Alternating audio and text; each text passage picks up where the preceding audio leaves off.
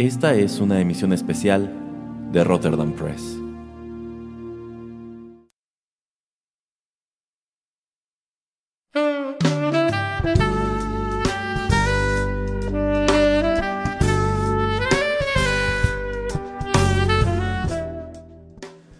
Hola amigos, ¿cómo están? Qué gusto saludarlos una vez más a través de estos micrófonos. Sean bienvenidos a una nueva y muy especial emisión de Rotterdam Press. Yo soy Erasmo y aquí está lamentablemente el señor Juanito Pereira. ¿Por qué, lamentable en estas fechas? Y me dice que lamentable. Créame, señor Pereira, que la última persona con quien quisiera pasar estas fechas es con usted.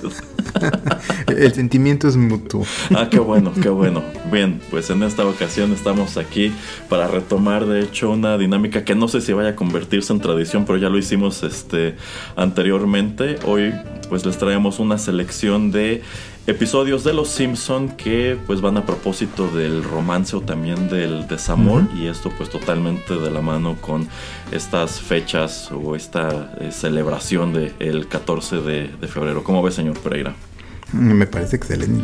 Muy bien, pues excelente está el surtido de episodios, así que para entrar en materia vamos con una canción y regresamos a comentar el primero de ellos.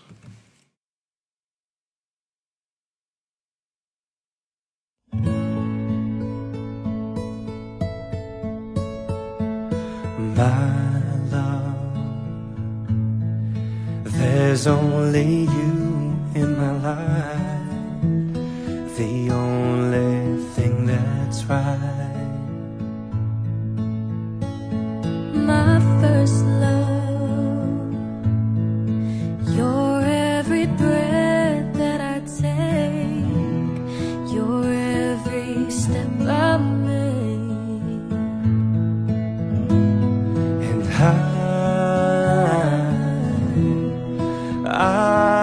want to share all my love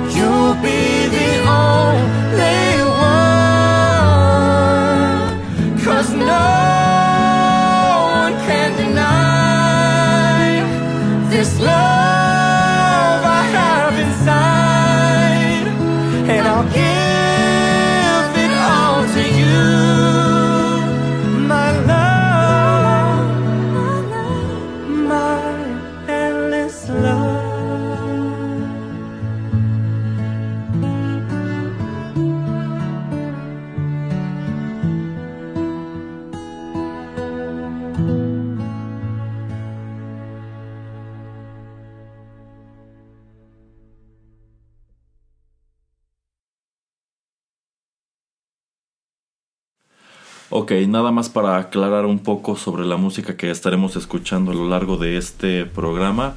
Lo cierto es que estas canciones como tal no se desprenden de los episodios que estaremos comentando. En sí algunas de ellas probablemente nunca hayan aparecido como tal en Los Simpson.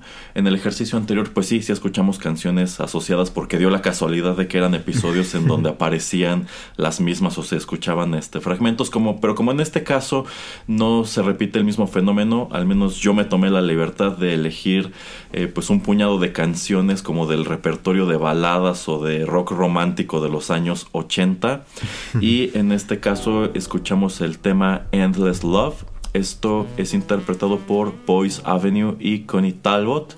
Sin embargo, claro que esta canción era interpretada originalmente por Lionel Richie y Diana Ross en 1981. Y bueno, con esto vamos a entrar de lleno con el primer episodio que trajimos a este programa, que es el episodio número 23 de la tercera temporada, titulado Bart's Friend Falls in Love, que se transmitió originalmente en mayo de 1992. Fue dirigido por Jim Reardon y escrito por Jay Cogan y Wallace Wolodarski. Este es el legendario episodio de Los Simpson en donde Milhouse, nuestro querido Milhouse, se consigue una novia llamada Samantha. A ver, señor Pereira, platíquenos qué le parece este episodio. Mm, De entrada, me gusta mucho el, el opening, eh, donde Bart eh, se quiere robar eh, este frasco con todos los eh, centavos, las monedas de, de las groserías que ha, dichi- que ha dicho Homero. Homero a, a través de, pues, no sé, muchos días, muchas semanas, eh, que eso nos remite a otro episodio anterior donde él quiere constru- construir la casita del perro y se pone a decir muchas grosería, groserías al, a- tratar de hacerla, etcétera. Entonces Ajá. es como que es un callback a ese episodio. Eh, y pues simplemente el opening es que Bart se agarra el frasco y muy a la a lo Indiana Jones eh, eh, la secuencia va de eso, ¿no? de, de- de escenas icónicas que pasan Ajá. tal vez, no sé si en, en las dos películas, pero por lo menos en alguna de ellas. En la primera, en la primera. Ah. Eh, y, y cómo llega este pues victoriosamente al autobús antes de que eh, Homero lo atrape entonces es- me, me encanta y también una de esas cosas que, que me gustan mucho es este eh, esta bola bola 8 de, de billar gigante que, que trae respuestas Ah. que no sé si no sé alguna usted alguna vez la tuvo Eh, sí la vi, nunca la tuve como tal, ¿No? pero recuerdo que en la secundaria alguna vez un compañero la llevó y efectivamente es como una bola eh, de acrílico, como si fuera una bola de, de billar, que por lo regular es la, la 8, y la sacudes y Ajá. supongo que adentro trae este, como un cubo o algo, y se supone que le haces preguntas y te da este, un número de respuestas Ujú. preprogramadas. Sí, sí, yo, yo, la, yo la tuve. No sé si todavía la tengo, porque si la tengo, la tengo muy arrumbada, pero sí, sí la tuve. no me acuerdo en algún lado, este. Tal vez en algún programa o en algún este. Mimbi de que. No, este. Mi amigo. Mi amigo, este. No se le voy a poner un nombre. Mi amigo Peter dijo que. eh, esa bola, si la abrías y te tomabas el líquido, podías ver el futuro. Pero tan- pero nada más, eh, pero podías ver el futuro solamente una vez, porque mi amigo Peter la abrió, se tomó el líquido y dijo, creo que me estoy muriendo. Y, Y se, se murió. murió. Entonces, sí, entonces sí vio el futuro. en fin, entonces esa bola como que eh, le hace preguntas Bart y Milhouse así de seremos amigos al final del día y no, y no sabes lo que va a pasar, entonces ya de entrada te interesa mucho el, el- Ajá, ajá. el saber lo que va lo que va a suceder. Y simplemente pues esta chica Samantha em, Taguada llega y, y se muda con su familia ahí porque su papá tiene una empresa de seguridad como ella comenta y presenta a la clase porque es una ciudad muy, muy insegura con una policía incompetente. Entonces que es un lugar excelente para su negocio eh, y dice, ay, y ustedes, y tienen, y esta ciudad tiene un, olor muy extraño, pero seguramente ustedes ya se acostumbraron. Y le dice la señora Krabappel, sí, te vas a acostumbrar como en una semana. Eh, y bueno, eh, es, este, se empiezan a como a dar miradas y como que eh, Milhouse pues como que se siente atraído por Samantha y también Samantha un poquito, un poco por él. Eh, y de hecho, una de esas escenas también icónicas es esa donde están viendo en la clase, en, la- en el mismo primer día, están viendo una película donde les es educación sexual. Ah, sí. Y son estos dos conejos. el conejo Pepe. y que no tienen sexo hasta, hasta antes de casarse y eso. Y digamos que no te muestran exactamente lo que está pasando en la, en, la- en la, en la pantalla de la televisión. Pero dicen, no, sí, se casaron y después en, en, el día, en la noche de bodas, pues van y tienen sexo. Y la maestra Carvapo les está hasta atrás fumando un cigarrillo y dice, ella lo fingió. Muy chistoso. Y este, y bueno, al, principio de- del día, Bart y Milhouse van en el autobús escolar. Al final del día, eh, Milhouse, pues simplemente eh, no toma el autobús y se va caminando con Samantha. Y después de clases llega con, con ella Milhouse con Samantha a la casa del árbol de Bart, donde generalmente leen historietas y, y, pues él se empieza a poner celoso. Eh, entonces esa es como digamos la historia A. eh, ya de- podemos platicar un poco acerca de ella. Y la historia B, que es muy buena y muy, muy breve, porque dura como 2-3 minutos, es donde Homero quiere bajar de peso con este tipo de, de cintas, que me gusta mucho, que es una revista Eternity, que tiene creo el año 2025 en ella, que lee Lisa, que creo que nada más la sacan como dos o tres episodios en, a través de varias temporadas. Donde en este episodio, en esta revista, dicen, mira, la revista Eternity dice que en, eh, en- en- un millón de años vamos a tener cinco dedos, porque los Simpson tienen cuatro. Eh, y te dice, wow, está todo loco. En fin, entonces en esta revista ella ve que subliminalmente eh, puedes tener música de rock cuando estás durmiendo y tener mensajes subliminales que te hacen que, que comas menos, pero lo único que pasa es que se acaban esos cassettes, Homero no sabe que se acabaron y que el que él recibe es para ampliar su vocabulario. Entonces lo único que está él escuchando en las noches son cassettes con palabras y con diccionarios y con usos de ciertas eh, palabras. Y a mí me encanta porque los siguientes subsecuentes días él empieza a hablar más como español y usando palabras muy propias.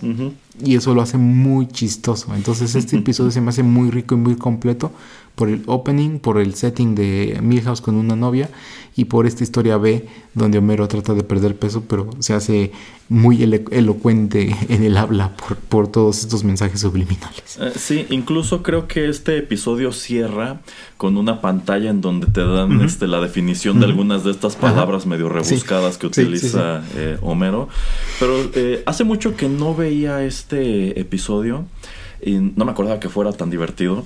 Eh. Pero tiene la peculiaridad de que es un episodio que está muy centrado en Milhouse, que al menos en esas primeras temporadas que eran las buenas, de pronto por aquí y por allá encontrabas uno en donde lo desarrollaban eh, un poco. Y como que un trato recurrente de Milhouse es que pues, es un nerd, no es un niño para nada eh, popular, este, usa estos lentes que hacen ver sus ojos enormes. Y el chiste recurrente de Milhouse siempre ha sido que nadie quiere a Milhouse. y también que, no sé si en este punto ya lo estaban manejando, que Milhouse está eternamente enamorado y friendzoneado Mm, por ujú. Lisa. Todavía Eh, no. Ajá, pero bueno, en este episodio deciden que llegue esta chica nueva, Samantha, que el señor Pereira mencionó su apellido, este, el apellido que le pusieron en el doblaje, que es Taguada o Tabuada, eh, pero que uno de los chistes es que el director Skinner la presenta como Aguada y todos Ajá. se ríen. En, en inglés se llama Samantha Stanky y la presenta como Samantha Stinky. que bueno, sigue siendo un apellido muy chistoso.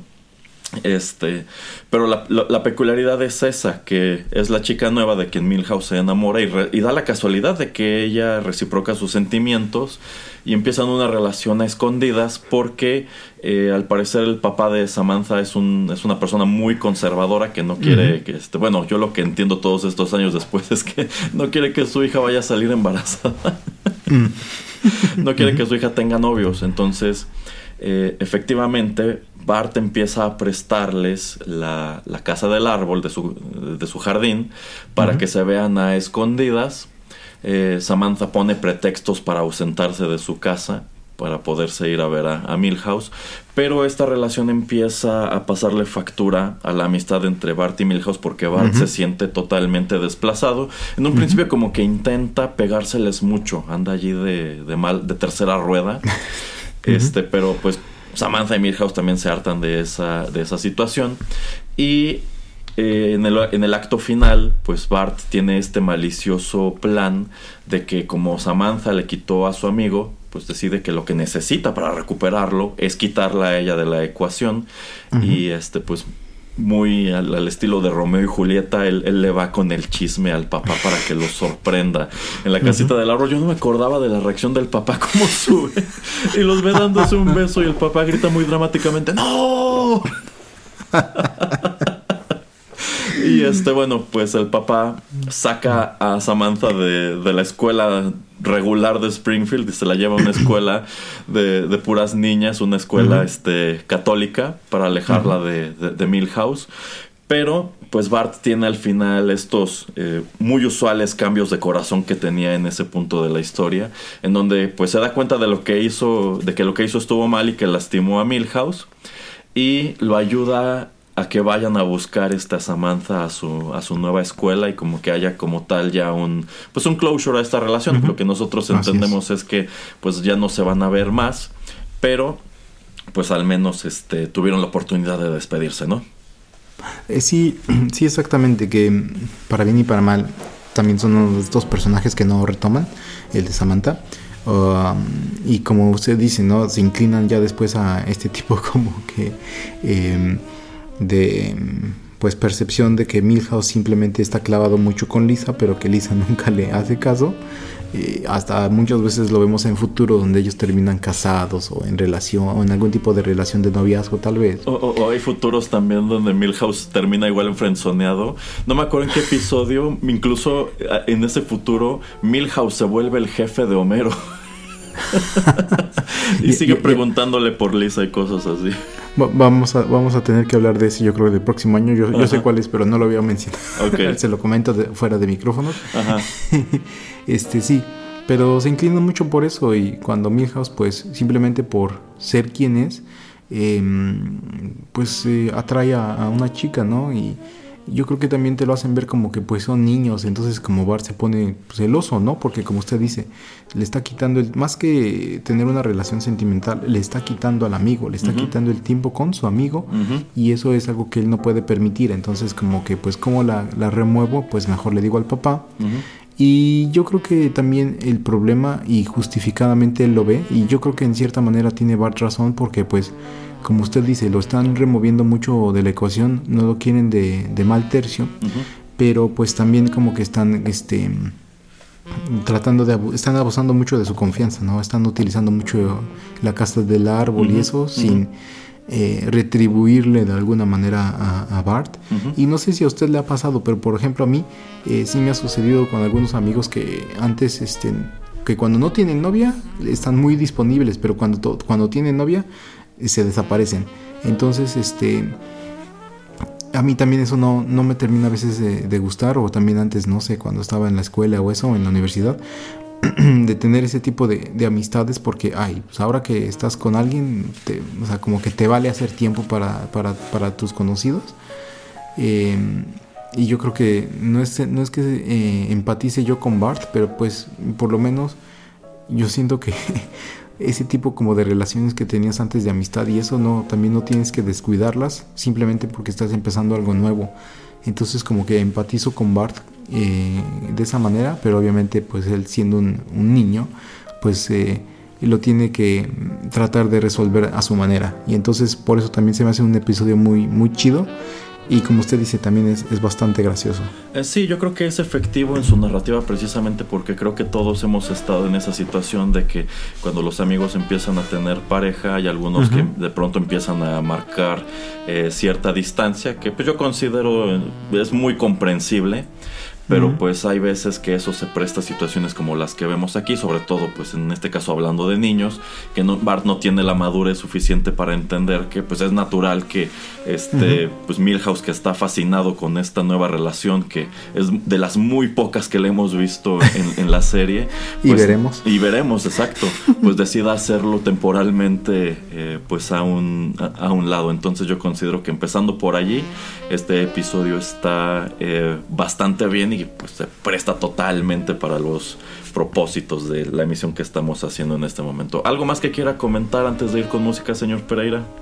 No, lo, lo- lo que usted ya comentó que se me hace bueno y yo creo que esto es una de esas fortalezas que tenían esas primeras temporadas de no enfocarnos simplemente en la familia, nos enfocamos en algo que le pasa a Milhouse y eso enriquece mucho también a, a todo lo que viene siendo la temporada número 3 de, de- de Los Simpson. Muy bien. Bueno, pues vamos a escuchar otra canción entonces.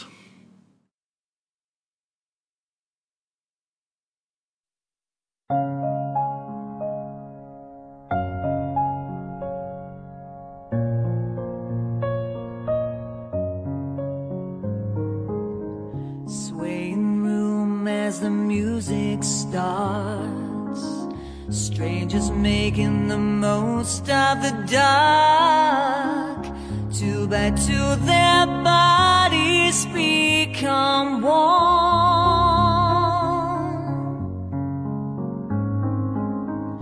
I see you through the smoky air. Can't you feel the weight of my stare? You're so close, but still oh, away.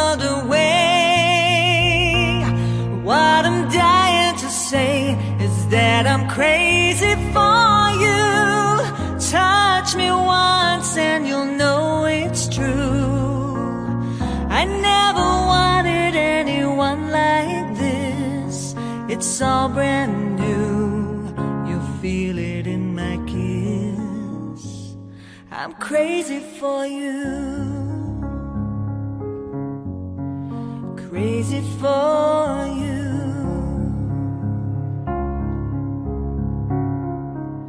Trying hard to control my heart.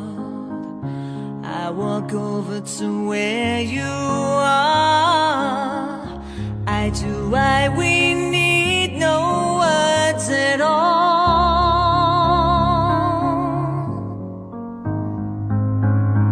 Slowly now we begin to move. Every breath I'm deeper into you. Soon we two are standing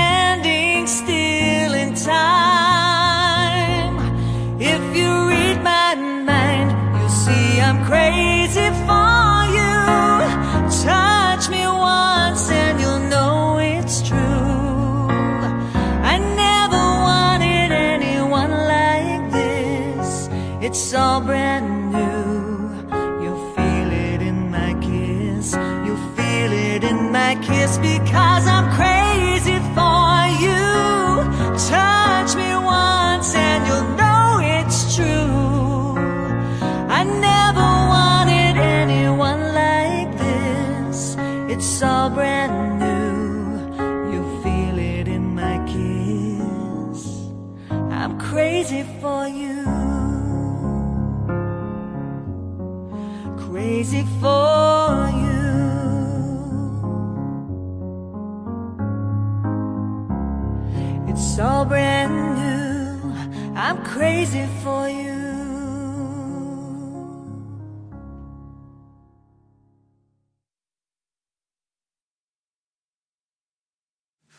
Y esto que acabamos de escuchar yo considero es todo un clásico del pop romántico de los años 80. Se titula Crazy for You. La versión que les trajimos es interpretada por Charlotte Day, pero esta canción original y muy popularmente fue interpretada por Madonna en 1985. es composición de John Bettis y John Lind. Debo decir aquí como breviario cultural que cuando me puse a buscar canciones románticas de los 80 para traer, de pronto me, me, apareció esta y estoy buscando covers y debo decir que de los pocos que hay en YouTube, este es el que más me gustó y hasta eso tampoco termina de encantarme. Pero bueno, es, es, lo que, es lo que trajimos. Exacto, es, exactamente es lo que hay. Yo considero que ninguno de los covers que hay en YouTube le hace justicia a la versión de Madonna. Pero bueno, ahora vamos a comentar el episodio número 8 de la cuarta temporada titulado New Kid on the Block.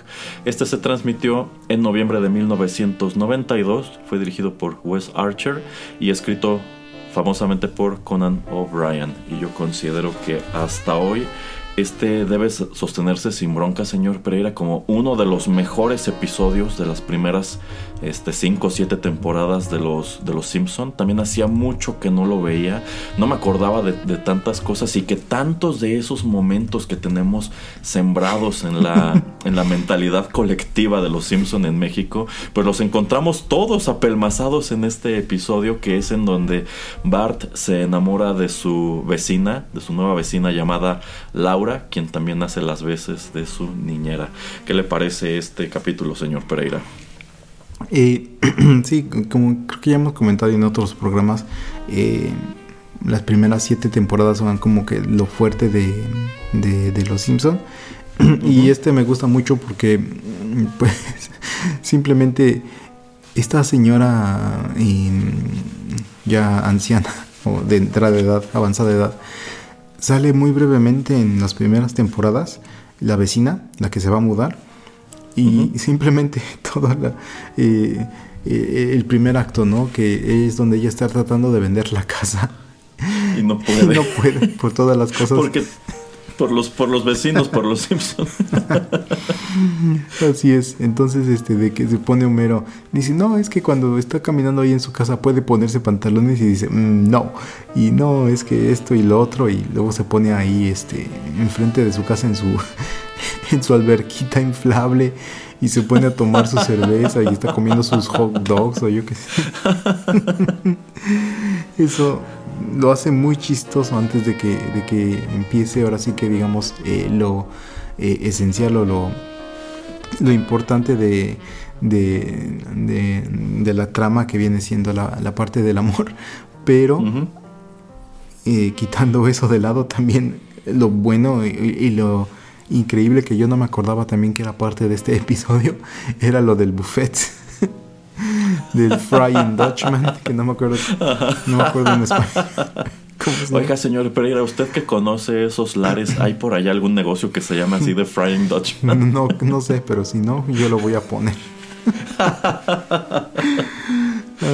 y bueno, este, ese, eso, esos, estas dos historias que van al paralelo, que no tienen que ver una con otra, pero que obviamente el que March y Homero eh, decidan eh, pues ir a, cenar afuera, este, demandar después al restaurante y todas estas cosas que tienen que hacer, pues obviamente hacen que eh, Laura tenga que estar más tiempo en la casa de, eh, de, Bart, de, los Simpsons, con, con Lisa Maggie, como la niñera para cuidarlos cuando es Bart que pues tiene un interés ya empieza a tener interés más afectuoso por ella entonces eso lo hace muy interesante eh, y, también al principio cuando están tratando de buscar niñera y le hablan a la antigua niñera, es buenísimo porque, o por lo menos a mí me da a entender de que sufrió todo un colapso total eh, a la, la, niñera anterior y, la destruyó.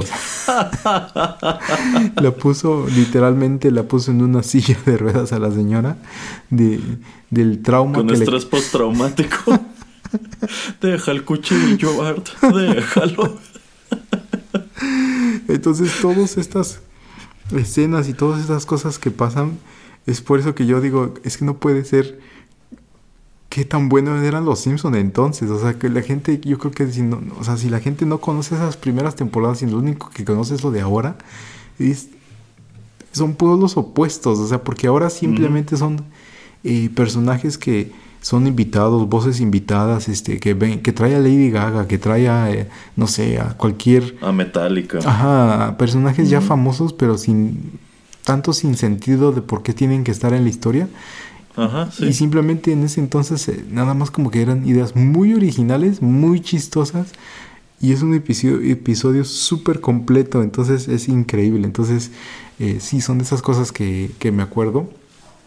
Y bueno, sí, obviamente eh, el tener como digamos a al escritor principal, a, Conan O'Brien, pues también eh, lo hace un, un episodio muy especial.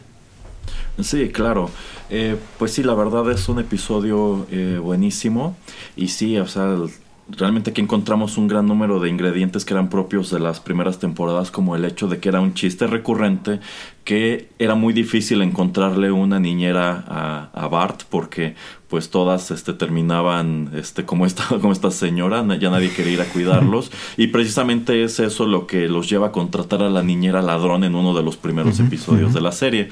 Eh, pero aquí pues encontramos esta situación de que efectivamente esta señora que aparece muy poco al principio de la serie, que es la vecina, está vendiendo su casa, la casa la termina comprando esta señora Ruth que tiene su propio episodio importante un poco más adelante, pero pues descubrimos en primer lugar que esta señora se está mudando a Springfield o se está mudando a este vecindario en específico porque se divorció y también tiene una hija, una hija que de hecho, eh, al menos yo entiendo que es un poco más grande que, que Bart. Y pues Bart este, queda totalmente prendado de ella en cuanto la ve, porque pues siente, creo que por primera vez en la serie, que encontró a su, a su otra mitad, ¿no? O sea, una chica que es, que, que habla como él, que se comporta como él, que este, se viste más o menos como él. Entonces, eh, pues sí, termina enamorándose de ella y también empieza como que a aprovechar todas las oportunidades que le están dando los papás de este pues de, esta- de acercarse a ella porque efectivamente como que como como como como estos nuevos vecinos no los conocen empiezan a contratar a Laura para que se vaya de niñera y ellos puedan salir a, a- a divertirse. Y es así que entra esa segunda historia de cuando van al buffet de los mariscos que a ver aquí nada más de rápido usted usted sabe cómo se llama el capitán señor Pereira Así, ¿no? Es el, el capitán, el C-Cap. pero bueno yo- en muchas ocasiones en el doblaje latino lo, lo refieren como el capitán Sherman Mm, Pero ese no es su nombre, en inglés se llama Horatio McAllister. No, no sé cómo en, en, en, español no. Y, y se me hace muy, Bueno, muy raro el nombre en este en inglés. Nunca lo había escuchado en inglés. No, de hecho yo no sabía hasta que me puse a hacer investigación. Yo siempre había entendido que era el capitán Sherman, que es como lo refieren en el doblaje latino en este episodio, que tiene este restaurante del buffet de mariscos, a donde pues Homero está muy entusiasmado por ir, pero pues terminan eh, echándolos porque como Homero come mucho ya no es negocio. y Homero muy indignado decide demandarlos porque, porque el restaurante lo que está ofreciendo es coma todo lo que quiera por esta cantidad. Así que él va a hacer valer su derecho y va a comer todo lo que quiera. Y de- contratan a Lionel Hutz para, para que lleve su caso. y bueno, terminan llegando a un acuerdo este, con, el, con el capitán, un acuerdo muy chistoso. Pero me gusta cómo es de esos episodios que enfatizan que Homero tiene un apetito pues sobrenatural, ¿no? Como le dice el mesero al capitán, es que ya se comió todos los camarones y dos langostas de plástico. y, y, este, bueno, termina convirtiéndose Homero en una especie de fenómeno de circo para este establecimiento. Y me gusta por otro lado que eh, pues Bart es como que se decide a conquistar de alguna manera a Laura. Eh, me gusta cómo hay una parte en donde incluso se baña antes de que ella llegue a cuidarlos. Y Lisa se lo hace notar como te estás bañando, Bart. Este, y él le dice, sí, hay veces que un hombre quiere que su piel se vea amarilla. y cómo la recibe en esta bata Ajá. muy a la Hugh Hefner, con su pipa de burbujas, que a mí me encantaría tener una pipa A de mí burbujas. también. Sí, este. Y pues él trata de deslumbrarla, pero es cuando descubre que en sí Laura ya está interesada en otro chico. Y ese chico es nada menos que uno de los bullies de la escuela, que es Jimbo. Que en este episodio, en el doblaje, lo llaman Jimbo Rosso, cuando su nombre es Jimbo Jones. Y más adelante sí se convierte en Jimbo Jones. Entonces, pues Bart, que está totalmente celoso, decide que tiene que destruir esta relación de alguna manera para que Laura se fije en él y no en Jimbo. Y esto da pie igual a otra situación chistosísima y que también nos remite a una gran tradición de las primeras temporadas que eran las llamadas de broma a la taberna de Mo. ¿Qué le parece todo esto, señor Pereira? Y es que le digo, ¿no? O sea, como que toman ciertos elementos que ya ah, habían estado antes, o sea, tiene, tiene un historial ya establecido eh, el programa, entonces ya pueden utilizar personajes y pueden utilizar bromas o cosas que ya hacían anteriormente y es cuando se le prende el foco, ¿no? A Bar de decir, bueno, es que en primer lugar mal hecho por Laura, ¿no? El traer a su nuevo novio a... En primer lugar, se, se, me hace raro eh, que ella se sube al árbol y, le toca la ventana a Bart. Ah, sí, sí, vestida normalmente con sus jeans negros, con su eh, chamarra este, militar y le dice, ven al árbol de, ven a tu casita del árbol, tengo algo que decirte. Y él, uy, este, ya, ya, ya la hice. Ya, ya la hice. y pues se le, o sea, como que todavía peor tantito por cómo llega ella con un vestido acá muy, muy bonito, rojo y ya pintada, maquillada. Y dice, no tengo que decirte algo, estoy enamorada, ya tengo novio. Y esa escena se me hace muy icónica, ¿no? Donde como que es de terror y le mete la mano y le arranca el, corazón. y lo, avienta Ya no necesitarás esto. Eso me impactó mucho de, niño, no tanto por, pero no tanto por darme miedo, sino si hizo wow, o sea, ¿cómo que pueden poner esto en la tele? y yo digo, o sea, ¿por qué haces eso? No, o sea, es eso tal vez de, pues no sabes de este niño, o sea, ¿por qué tienes que compartirle algo a, a este niño? O sea, su mamá también no se veía, se veía un poquito. Supongo que es la inquietud adolescente de contarle a alguien. Puede ser, sí. Pero a mí lo que se me hace mal es que ella utilice la casa de, los Simpsons cuando los papás no están para traer al novio. Y se le prende el foco a Bart y dice, bueno, ¿cómo puedo detener esto? Porque no sé dónde va a terminar. Eh, y pues se le prende el foco y le habla a Moe y le dice, ay, vivo en Avenida Siempre Vivo a 117 y mi nombre es Jimbo Rosso o lo que sea. Ajá. Y, ah, cometiste un error. Y, y como y varias veces han varias veces han utilizado esa, ese, ese, esa carrerita que se, que se da Moe con, eh, con atrás unos árboles y atrás la luna, a todo dar. Cuando, cuando se tratan de deshacer de la ballena y hay, hay varias partes donde utilizan ese, ese correr de Moe Em, y obviamente no había Google Maps ni nada, entonces, ah, tiene que ir como a un teléfono público, una sección amarilla, yo que sé, a buscar el mapa y decir, ah, ¿dónde está esa calle? Ah, no estoy tan lejos. y ya se va otra vez corriendo eh, y llega para asustarlo y le dice, no, no te voy a matar, nada más te quería hacer unas cortadas. No, te quería cortar. Eh, sí, bueno, y nada más para lo de The Frying Dutchman, muy chistoso. Y de hecho este es el primer episodio donde sale el capitán. Eh, sí, sí es el primer episodio donde aparece el capitán y de ahí se vuelve un personaje medio recurrente. y efectivamente con esta llamada a Moe, pues Bart eh, sin que ellos lo sepan, termina poniendo en su lugar a, Jimbo. Que también algo que me gusta es cómo este, Jimbo empieza a poner pretextos para quitarse la ropa. Yo con la esperanza de ver si Laura igual empieza a hacer lo mismo. dice, oh, me aprietan mi camiseta, ¿puedo quitármela? Y luego le dice, oh, repentinamente también me aprietan mis pantalones. Este, y pues Laura termina desencantándose de Jimbo porque cree que es un chico malo.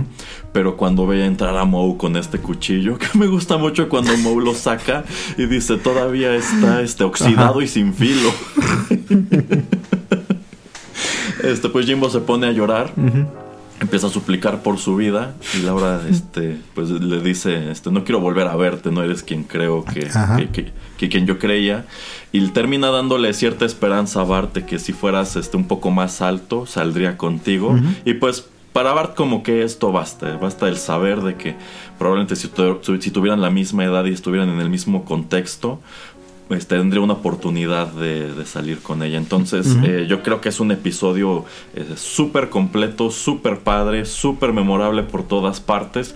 Y, este, y es de esos en los que podemos decir que también el doblaje le ayuda una, una barbaridad con muchas cosas. A mí lo que me sorprende que estábamos platicando fuera de micrófonos es la poca utilización de estos vecinos. Ah, de sí. Ruth y de Laura. Obviamente Flanders y la familia están al otro lado, al lado izquierdo, cuando estamos viendo la casa de frente. Eh, pero simplemente a Laura no, no eh, eh, tratábamos, Nunca la de, volvemos a ajá, ver. tratamos de hacer memoria y tal vez así como muy a- atrás en el fondo en algún punto y, y también la mamá eh, sí sale en, en uno. eh, como pues digamos personaje principal pero ya después de ahí se pierden entonces eso se me hace muy muy extraño que eh, no hayan tenido, tal vez en las nuevas temporadas la hayan tenido Laura con Bart haciendo alguna nueva aventura de con travesuras o lo que sea, porque como usted ya comentaba, pues son personajes o son eh, son caracterizaciones que más o menos son del mismo tipo que les gusta hacer juegos y que les gusta hacer bromas, etcétera. Entonces, que en algún punto hubieran hecho como un eh, Ferris Bueller Day Out con ellos dos, no me hubiera parecido algo malo, pero pues deciden como que guardársela o, o- o simplemente olvidarla, que eso se me hace como pues hasta cierto punto un error. Sí, sí, sobre todo tomando en cuenta que la mamá Ruth tiene su gran episodio al lado de Marsh y ella sí se queda durante más tiempo como un personaje recurrente de estos que pueden aparecer al fondo o nada más están allí como apoyo para alguna escena eh, graciosa. Pero bueno, si no hay algo más que agregar, vamos de una vez con nuestro siguiente tema musical.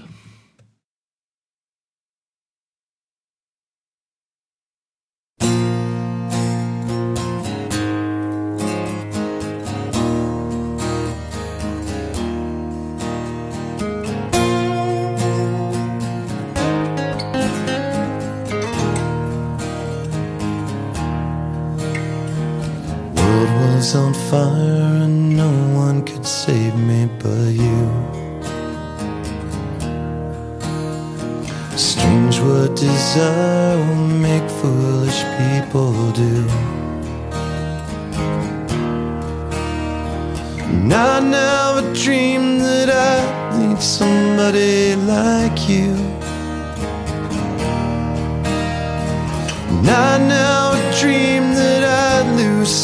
bloody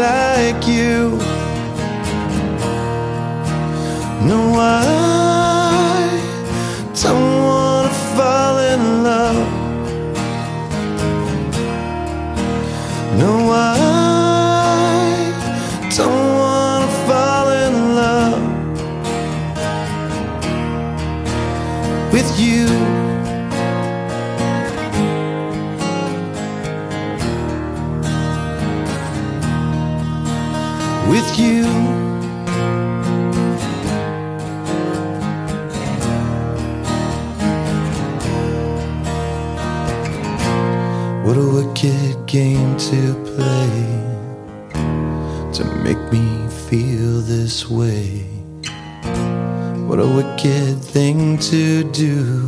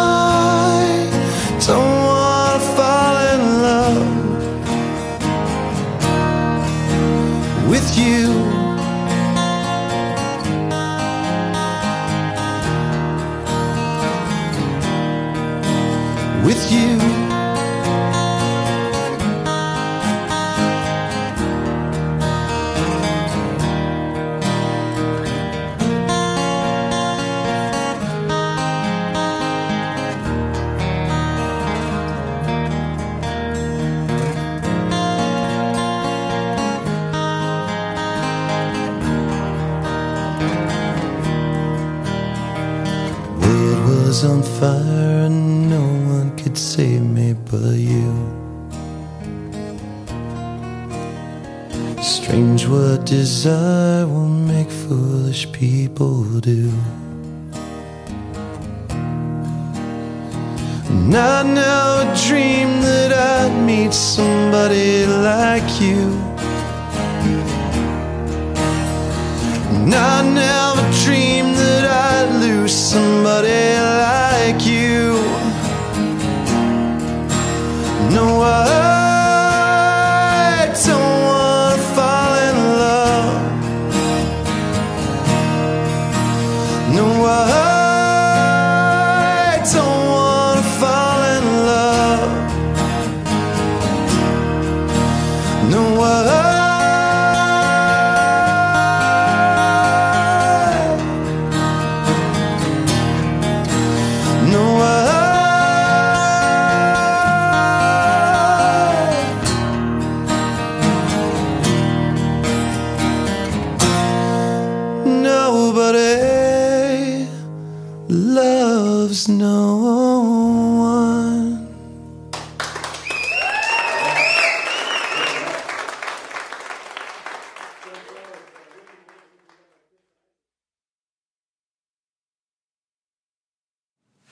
Debo decir que cuando el señor Pereira me pasó la lista de los episodios que íbamos a comentar, en cuanto vi este pensé, tenemos que traer esta canción.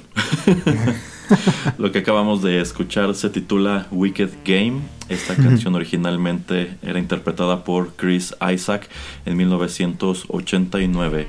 Y aunque muchos de ustedes saben que no acostumbro y no me gusta mucho traer versiones en vivo al podcast, en este caso, en, en este caso esto fue pues justo y necesario porque yo considero que no hay un mejor cover de Wicked Game que el que hace Stone Sour. Bueno, y con esto vamos a comentar el séptimo episodio de la sexta temporada titulado Bart's Girlfriend, que se transmitió originalmente en noviembre de 1994, fue dirigido por Susie Dieter y escrito por John Collar. Eh, el señor Pereira mencionaba algo muy importante en el bloque anterior que es el uso que han dado los Simpson a las celebridades a lo largo de su historia.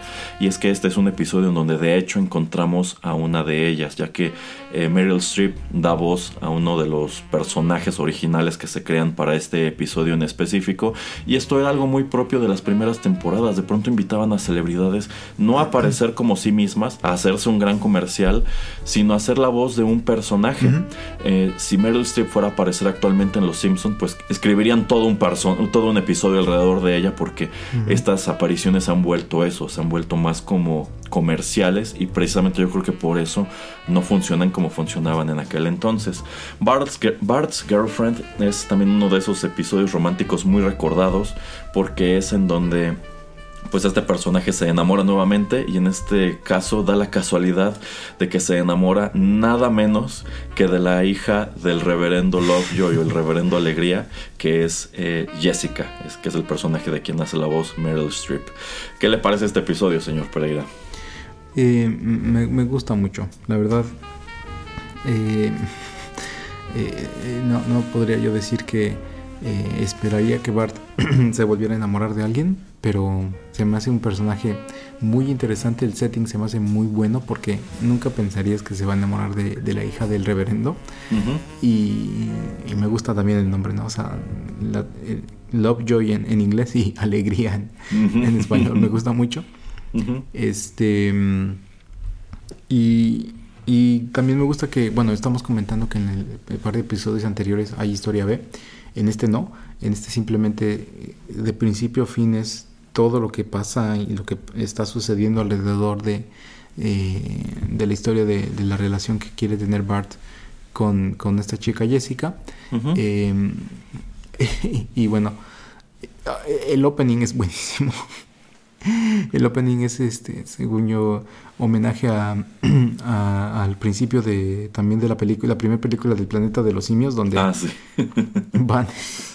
en primer lugar están jugando este a, a- a vaqueros y e indios, Eh, este, indios y vaqueros. indios y vaqueros, a los niños. Eh, eso también es muy chistoso. Y después de que terminan de jugar y empiezan a sonar las eh, campanas de la iglesia, empieza esta música toda medio tétrica donde utilizan cierto tipo de redes y de cosas, látigos, cadenas para atrapar a sus hijos para obligarlos a ir a, la, iglesia. Entonces eso lo hace muy chistoso y como, como pues Bart eh, odia el tener que ir ahí. Eh, y la única manera en que él empieza a poner atención es con, con al ver a, Jessica en, el estrado para que vuelva a dar un sermón. Em, y pues las estrategias que él trata de utilizar, ¿no? Como para tratar de llamar su atención de, ay, no, sí, me gustó mucho lo de la iglesia y volver a... y que había sido expulsado de esta iglesia, este, escuela dominical. y como que, pues, eh, como está Jessica ahí, él trata de volver a, meterse a esta escuela y todos con un miedo infinito de que, ay, es que Bart regresó, no, no puede ser. Eh, me gusta mucho y, o sea, cuando Bart se está preparando para ir a cenar a la casa de, Jessica y que Jessica empieza, no sabes exactamente em, qué pensar de ella, así como que se siente súper incómoda a, que Bart le, esté prestando atención pero ya después te das cuenta de las negras intenciones o de la, de la, de la negra alma que tiene esta chica eh, y cómo pues le gusta hacer travesuras y le gusta hacer cosas hasta pasadas de nivel o cosas que hasta Bart él tiene hasta sus límites y, no importa, ella, lo, ella hace ese tipo de cosas eh, y como aquí también te explican que el simplemente hecho de que ella sea una chica y que él la considera atractiva hace que muchos hombres, simplemente por encontrarse una chica atractiva que les ponga atención, ellos hacen cosas que... Eh, ellos hacen cosas que este tipo de chicas les dicen que hagan, ¿no? Entonces, eh, se me hace un episodio nuevamente muy completo y muy entretenido. Eh, sí, totalmente. Yo considero que es muy original esta idea de que Bart se enamore de la hija del reverendo Alegría que nunca había aparecido y durante muchos años igual es un personaje que no volvieron a tocar. Tengo entendido que en estas temporadas ya más recientes y más desafortunadas de Los Simpson han vuelto a retomar a, Jessica Lovejoy. Pero sí, o sea, lo interesante es eso, que Bart normalmente es presentado como un niño travieso que no le gusta ir a la iglesia, pero como se enamora de la hija del reverendo, decide que pues su mejor la mejor manera que tiene de acercarse a ella es precisamente interesarse por la iglesia, interesarse por la escuela dominical, pero todos sus intentos por acercarse a ella fracasan porque ella sencillamente no muestra ningún interés en él hasta que luego de que no les resulta el plan de la escuela dominical, que me gusta cuando como, como esta maestra le dice que todos estábamos muy bien sin ti, sobre todo el hámster y el hámster en cuanto ve a Bart, va y se esconde atrás de su, de su tanque de agua. bueno, pues Bart como que se da cuenta de que nada de esto está funcionando y decide que pues al carajo, ¿no? O sea, como que se siente mal consigo mismo y necesita hacer alguna travesura. y ve del otro lado de la banqueta al jardinero Willy que está. Eh, incluso allí hay un letrero como de este Scotch Tower o una cosa así. Ajá, apreciación de Escocia o algo así. Ajá, y él está con su gaita y su kilt y decide jugar la broma de levantarle la falda porque no lleva nada debajo. Como buen escocés. Sí, sí, sí pero no cuenta con que en sí es todo esto es una trampa que le tiende el director Skinner para este para, para poder castigarlo. Me utilizaste Skinner. Exacto. Y, eh, y, Jessica este pues como que se compadece de él, ¿no? Como que dice, "Te tendieron una trampa. Vi cómo te tendieron una trampa." Este, y me sentí muy mal por ti. ¿No quieres ir a cenar a mi casa a las 7? Y Bart dice, "Claro que sí, ya la hice." Y me encanta cómo eh, de entrada se viste diferente, se peina y es este momento increíble cuando él está peinándose en el, en el espejo y asoman Ma y Homero y Homero dice esto de amanecer los pastores a Belén corren presurosos llevan de tanto correr los zapatos rotos.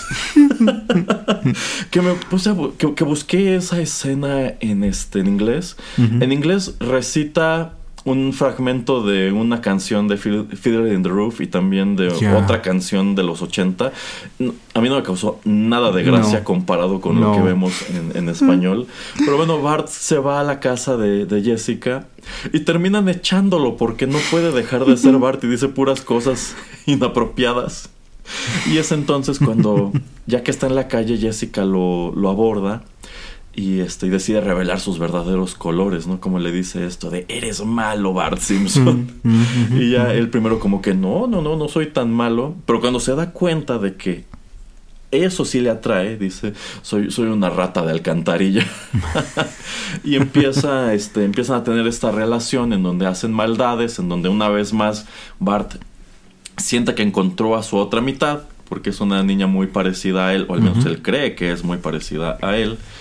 Pero eh, yo creo que el chiste del episodio es cuando él asoma al hecho de que eh, pues él puede ser travieso, pero Jessica es una niña genuinamente mala. Malvada. Ajá, que por ejemplo, este roba, roba el dinero de las limosnas de la iglesia y no solamente eso, le echa la culpa y ella está esperando que Bart eh, se adjudique esa culpa por ella. Y en sí quien termina sacándolo de este predicamento, porque él sencillamente no este, se anima a, a terminar la relación, pues es, es Lisa. Lisa que en una, este, bueno, en, en la misa del domingo, pues tiene a bien este, balconear a Jessica. Y es cuando Yo- descubrimos la realidad de este personaje. A mí, este, yo utilizo mucho eso cuando eh, Lisa sube ahí al estrado y dice, no, este, el verdadero ladrón, este, sal a la luz y ahórrate el irte al infierno y sufrir por las consecuencias, por estar mintiendo y por robar, etcétera. Ujú. Y la frase que yo siempre utilizo internamente cuando necesito hacer algo queriendo o no queriendo es así de lo que ella dice, bueno, al demonio. Eso yo sí, sí lo utilizo yo mucho. Es cuando la delata, bueno, al demonio fue, fue Jessica Alegría. Y esa parte también se me hace muy chistosa porque es, sí. cuando tienen a Bart. Así de, bueno, este, regresó el niño Bart Simpson aquí, pero lo tenemos muy bien vigilado y lo tienen como si fuera Hannibal Lecter. En un- amarrado en un, en un diablito y con un bozal. Así es, así es. Pero también me gusta que, bueno, ya este Lisa eh, delata a Jessica y les dice que si revisan su habitación ahí encontrarán el dinero y efectivamente así, así lo, lo encuentran. Me gusta que es Moe quien levanta el colchón, ahí están los billetes, las monedas y todavía huele el dinero y dice sí es porque huele a iglesia. iglesia. Este, y el reverendo entra en negación y empieza a inventar excusas como que de alguna manera Bart Simpson teletransportó su Ajá. habitación a mi casa, una cosa así. Pero, este, como nadie le cree, eh, pues termina por admitir la realidad y es cuando descubrimos eh, por qué el personaje de Jessica nunca había aparecido. Eh, por qué nunca nos habían dicho que el reverendo tenía una hija. Y es que cuando él la presenta al principio dice que ella va regresando de su retiro espiritual. Pero no, ella realmente estaba en una penitenciaria juvenil. Y termina por Me aceptar, corrieron. bueno, tal vez todavía no era hora de sacarte de, de- de la cárcel. No, me corrieron. La bomba molotov y empieza a poner lista Ajá. de cosas que hace. Sí, sí, sí. Entonces, este, bueno, tenemos como igual este, este closure al final en donde, eh, pues Bart como que va a tratar de terminar las cosas eh, por la Ujú. paz y Jessica lo manipula una vez más para, este, para que se ponga a limpiar lo- la, la entrada de la iglesia. Pero me da risa allí porque precisamente cuando Bart le pide ayuda a Lisa, eh, Lisa se acuerda que a ella le gusta Ah, el, mm. el chico malo y cretino de la biblioteca escolar. y incluso se queda suspirando por él. Y Jessica al final, con quien termina yéndose, Es con él. Baucabar, es precisamente con ese niño malo de la biblioteca. Así es, exactamente. De hecho, no me acordaba. No, yo cuando tenía mucho tiempo que no veía este episodio y no empataba uno con el otro. De hecho, yo dije, no, yo me dije, no puedo creer que me haya tardado tanto tiempo en, en empatar que el chico malo de la biblioteca era este, era el Sí, mismo. sí, yo tampoco había hecho esa Yo conexión. pensé que era, yo pensé que era cualquier tipo random y de hecho ajá. porque vi el de mm, el episodio anterior de, eh, de Laura, lo, eh, lo vi antes de ver este. eh, en mi impre- impresión era de que era Jimbo el que llegaba por ella. Ya. dije, ah, seguramente va a llegar. a- Ahora es cuando llega Jimbo por ella. Y no, no, era este chico. Yo, ah, cara, ya, ok, es alguien diferente, pero ok, tiene sentido. Entonces, sí, es también como. Y regresar a hacer referencia a algo que ya habíamos, este, algún tipo de, de situación que ya habíamos establecido antes, que también lo hace muy, muy agradable. Sí, sí, yo creo que también es de esos episodios clásicos de las primeras siete temporadas. Ok, pues si no hay otra cosa que agregar, vamos a escuchar la última canción de nuestro programa y regresamos también a platicar sobre el último episodio que escogió el señor Pereira.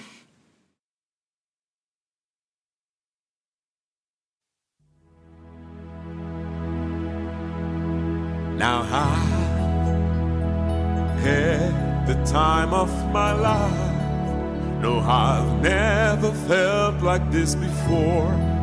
Yes, I swear it's the truth, and I owe it all to you. Cause I had the time of my life, and I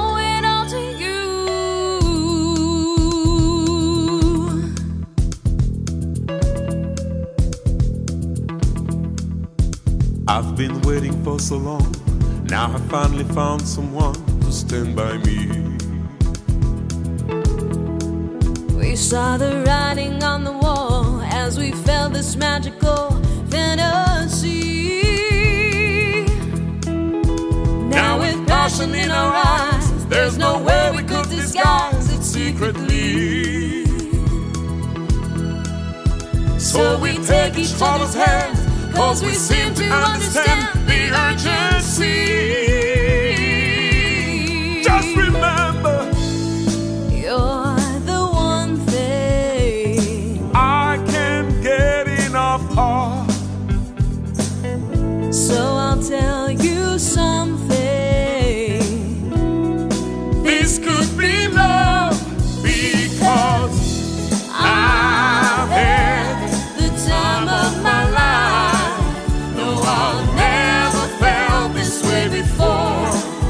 Yes, I swear it's the truth,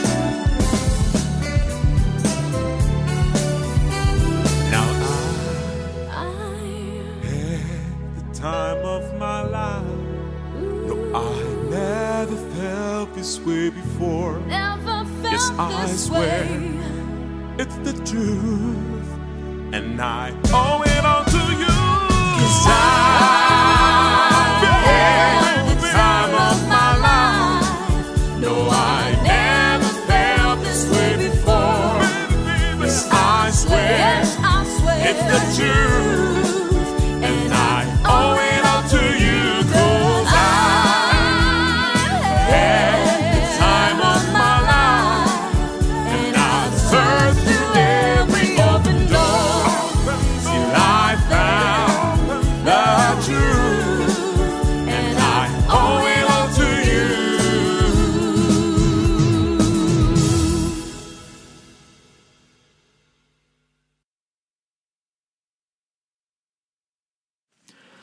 Ok, y ya para terminar, esto que acabamos de escuchar se titula I've Had the Time of My Life. Esto corrió a cargo de Candace Paris y Jean-Luc Guisson.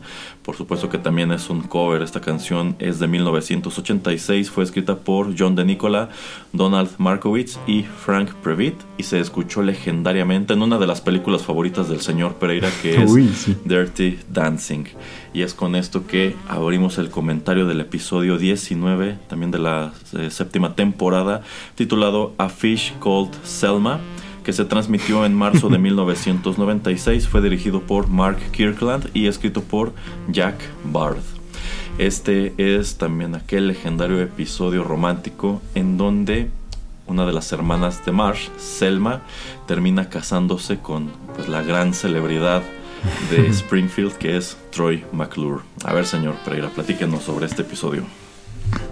Eh, nuevamente, ¿no? Eh, Es este el cenit para mí de la cúspide de, de- de- de esta, serie.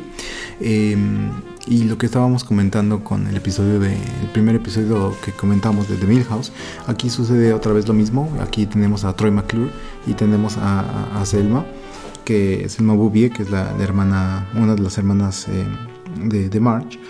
Eh, y me gusta mucho que se enfoca ¿no? en estos dos personajes y no lo estamos entrando en, en alguno de, de la familia de, de los Simpson, de los personajes eh, principales centrales.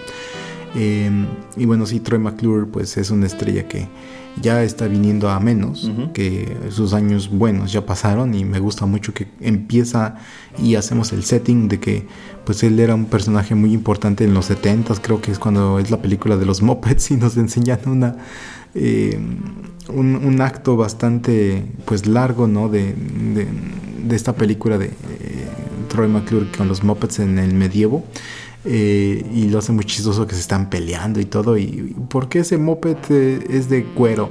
No, es Troy McClure, pero no y se, se le notan todas las arrugas. Todas las chicas se morían por él hace unos 10, 15 años. Entonces eso lo hacía muy chistoso. Y bueno, em, él pues eh, te dice, ¿no? Que también ya con su edad avanzada pues necesita eh, lentes, gafas, eh, pues para conducir y lo detiene el jefe Gordon. Eh, y le dice, es que soy, o sea, yo- parte de mi encanto es este, pues el verme como me veo sin, sin lentes, ¿no? O sea, me quita mucho si me los pongo.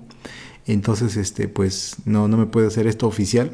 Y dice, bueno, vamos a hacer una, una cosa, este, no le voy a, a poner una multa, pero tiene que ir a, a, pues a tránsito por a, sacar, eh, un- a hacer un examen de la vista, es lo que le dice. Y le dice, bueno, no le voy a dar la multa, pero bueno, ya sabe, cáigase con, cáigase con, con la lana, con el moche. Eh, y ya, entonces va y, y, pues simplemente es, es muy ciego, ¿no? Troy McClure y la única manera como que de convencer a Selma es de que pues obviamente él todavía siente que tiene el poder del estrellato y le dice, bueno, si tú me pasas en el examen, este, te invito a una cena. Eh, alrededor de todo esto, mucha gente ha estado hablando últimos, los últimos años de, de su vida y de su vida privada y de que a él le atraen los, los peces, ¿no? Y de que no le atrae la, la gente. Ujú. Sean hombres, sean mujeres, no le atraen, le atraen los peces. Eh, y bueno, al llevar a, a Selma a, a cenar y, y salir y hay paparazzi, pues le toman una fotografía. Ay, es que está saliendo con una persona, o sea, con una mujer. Y, y tal vez este, ese tipo de, eh, de, de chismes no son ciertos. Entonces, este, pues quién sabe, ¿no? Eh, y bueno, empieza a salir él en revistas de estas, de estas de chismes y le llama su, su agente de su agente, ¿no? Su agente que es el que le consigue pues los trabajos de, de cine. eh, que de hecho en inglés no sabía que es Jeff Gold- Goldblum el que Ah. le hace la voz. Ah. Eh, que yo nunca he visto Simpsons en inglés, entonces tal vez igual ni no me sorprendería o no me causaría como ah, algo así como wow, ¿no? De que es Jeff, pero es, es dato curioso. Eh, y le dice, no, es que este empieza a haber más prensa positiva de ti, eh, como que la gente empieza a fijarse más en ti. Entonces te conseguí un papel importante en una obra de teatro que, que yo pensé que yo- el señor Erasmo iba a traer, de hecho, esa melodía. Estuve tentado a ello, pero iba a romper con, con las demás Sí, canciones. sí, Entonces, que, que continúe, continúe. Sí, le consigue un papel, el papel estelar en el musical del planeta de los simios. que bueno, nos muestran una muy buena porción del, del mismo, entre ellos este emblemático número musical de Doctor Seuss, que es un remix que hacen de, de Rock Me Amadeus de Falco. Este es un momento muy, muy, muy divertido. Y al parecer, en un detrás de cámaras comentan que ese era- iba a ser un chiste muy pequeño, pero que les gustó tanto el concepto del musical del planeta de los simios que lo extienden como minuto y medio más o menos. y nos presentan varios números, como cuando los simios descubren que puede hablar, y también el final, cuando. They made a monkey out of me. Descubre esto de que está en la tierra. este, muy, muy, muy chistoso. Pero este también, pues como este revival de su carrera se da a raíz de que eh, pues hay mucha especulación, como usted dice, de su vida privada. eh, él- él- es que él hace este plan de casarse con, con Selma, pues nada más como una pantalla, como algo para llamar la atención, pero Selma no está al tanto de esto, es más, casi nadie está al tanto de esto, salvo por Homero, a quien, este, quien descubre esto precisamente un- un- una noche antes de la boda, este, pero pues muy fiel a su naturaleza se lo guarda hasta el último momento. y este, pues esto da pie igual a una situación en donde eh, pues Selma, que históricamente era presentada como una solterona, pero de las dos solteronas en sí, esta es la que sí quería tener una relación y sí quería formar una familia, como que por fin tiene esta oportunidad, pero se encuentra a sí misma en un matrimonio sin amor, en un matrimonio de conveniencia y donde descubre que este hombre ni siquiera la quiere tocar. este, y pues bueno, ya sucede todo lo que ocurre en el último acto, que es cuando eh, sale a la luz cuál era la realidad de, todo esto, y tanto Selma como Troy McClure deciden que pues no, no, no pueden, eh, esto no es, no es viable. Mm, sí, que bueno, obviamente siendo yo, eh, si hubiera yo sido Selma, me quedo en ese matrimonio hasta que encuentre a alguien que, que yo pueda tener una relación este, verdadera. Porque pues sí, o sea, cosas que le dice Troy McClure, o sea, es muy honesto. Cuando le pregunta esto es por conveniencia y le dice sí, porque pues mi carrera está avanzando y todo. Eh, tienes una casa bonita, estás con, con todo un guapetón, le dice. Este... mm, tienes todo lo que necesitas aquí, entonces, este, como que, ¿cuál es el problema, no? Entonces, como que ella siente que, ok, como que tienes algo de razón, eh, pero digamos que mm, el, eh, el- el- la gota que derrama el vaso es eso de que su agente eh, le dice a, a Troy que pues es, sería bueno que tuvieran un hijo porque eso hace que le fueran a dar eh, pues mejores roles, eh, mejores papeles en, en televisión o en, en películas. Entonces, este, ahí es cuando dice Silva, no, aquí como que, o sea, tener un matrimonio sin amor es una cosa, pero traer a un niño a un matrimonio sin amor es otra, entonces es ahí donde, pues no, o sea, tengo que decirte que se acabó. Eh, y, y por eso me agrada, ¿no? De hecho me agrada mucho esa última escena donde ya va con su iguana y la carga y de hecho este, nos vamos a créditos y todavía se escucha un poquito a la iguana este, haciendo sus ruidos. Eh, se me hace un, un episodio bastante bueno. Es este nuevamente son personajes B o hasta C que es bueno que los estemos utilizando, ¿no? Porque pues es también lo que luego me quejo en, en otros lugares como eh, por ejemplo viene siendo Terminator o viene siendo este Star Wars donde pues ¿por qué tenemos que centrarnos simplemente en, en los mismos personajes siempre no o sea ya creaste un universo utiliza tus personajes. Y esto lo hacen también en Los Simpsons no me acuerdo ni en qué episodio era donde eran este qué como 38 historias cortas de los en, eh, de Springfield Ah, o algo sí, así se sí, llama un sí, episodio. Eh, es un número no me acuerdo el número el, el número pero que te van presentando historias muy pequeñas muy rápidamente de personajes y, y por qué no o sea tienes a, ta- a un universo ya tan rico utilízalo. Entonces este por eso también se me hace muy, muy agradable eh, de ver. Y obviamente pues esto da pie después a, a, mm, bromas donde eh, en algún otro episodio te ponen a Selma eh, con varios personajes que se casa con todos, simplemente porque creo que se casa dos o tres veces y este es el segundo matrimonio, por lo menos el que vemos en pantalla. Entonces es como que si fuera a ser algo recurrente que ella fuera a hacer, ¿no? De que es nada más simplemente casarse y divorciarse muy rápidamente por X o Y cuestión. Entonces eso me agrada. Eh, sí, sí, y algo que también me agrada y creo que es algo que se aprecia más ahora que en aquel entonces es este el otro motivo que tiene Troy McClure para eh, fingir este matrimonio que es eso, las especulaciones sobre su vida eh, personal que a, a, mí me gusta cuando Selma en vista de que ella este pues lo está incitando a que se acueste con ella pero él no quiere ni acercarse eh, pues ella la conclusión que llega es que pues, debe ser gay y es lo primero que le pregunta eres gay pero me da mucha risa como Troy McClure le, le dice ya quisiera este, y es cuando le revela eso de que tiene, él tiene un fetiche este, pues con los peces, que me recuerdo mucho este, al personaje de The, Deep, en la serie de The Voice. este, pero eso, ¿no? Como que trata de negociar con ella de que pues sostengan el, el matrimonio hasta que entra en, en, juego esto de que ya lo están presionando a que tenga este el hijo y pues terminan por decidir los dos que pues no, no, pueden, no pueden seguir adelante con esta, con esta charada. Este, y, ahora, y ahorita que usted menciona este episodio de las historias de Springfield, según yo ese episodio precisamente es conducido por Troy, Troy McClure, si no lo estoy confundiendo. Uh -huh, uh -huh. Sí, o sea, Sí, sí. Me, me gusta que en sí, hasta este punto, Troy McClure era como un chiste recurrente nada más. O sea, lo veías en la televisión y siempre hacía esta broma de soy Troy McClure, tal vez me recuerde por tal y tal y tal y tal. Pero por primera vez asomamos como tal a este pues a cómo funciona y cómo es el personaje en realidad. Y de hecho también me, me da risa que por allí uno de los papeles que le ofrecen es ser el sidekick de McBain en alguna de sus películas. Ajá. Sí, sí, exactamente. que creo que es este que le dicen si quieres el papel es cuando tienes que tener hijos. Eh, y no me acuerdo también eh, su agente, creo que no, creo que es la primera y única vez que sale, pero no, no me acuerdo bien. Eh, y cómo podemos tomar en una historia eh, pues a los personajes eh, de los Simpson eh, como de manera secundaria como viene siendo a, a, Homero a March que pues después Homero pues le termina diciendo a March no es que es por conveniencia y, y March y Patty tratando de convencer a, a Selma.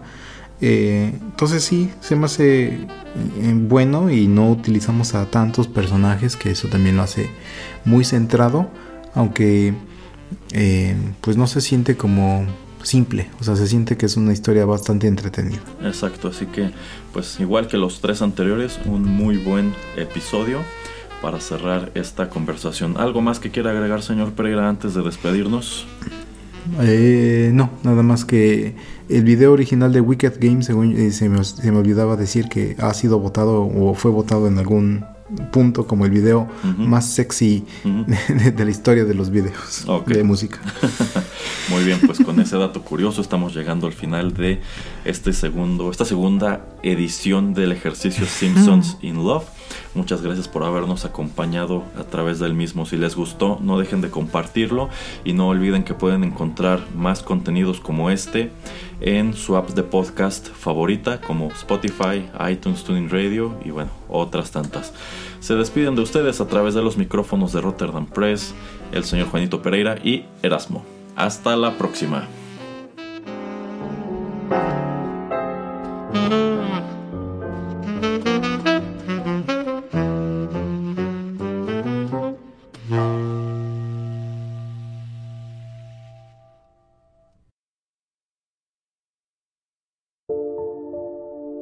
Gracias por escuchar Rotterdam Press.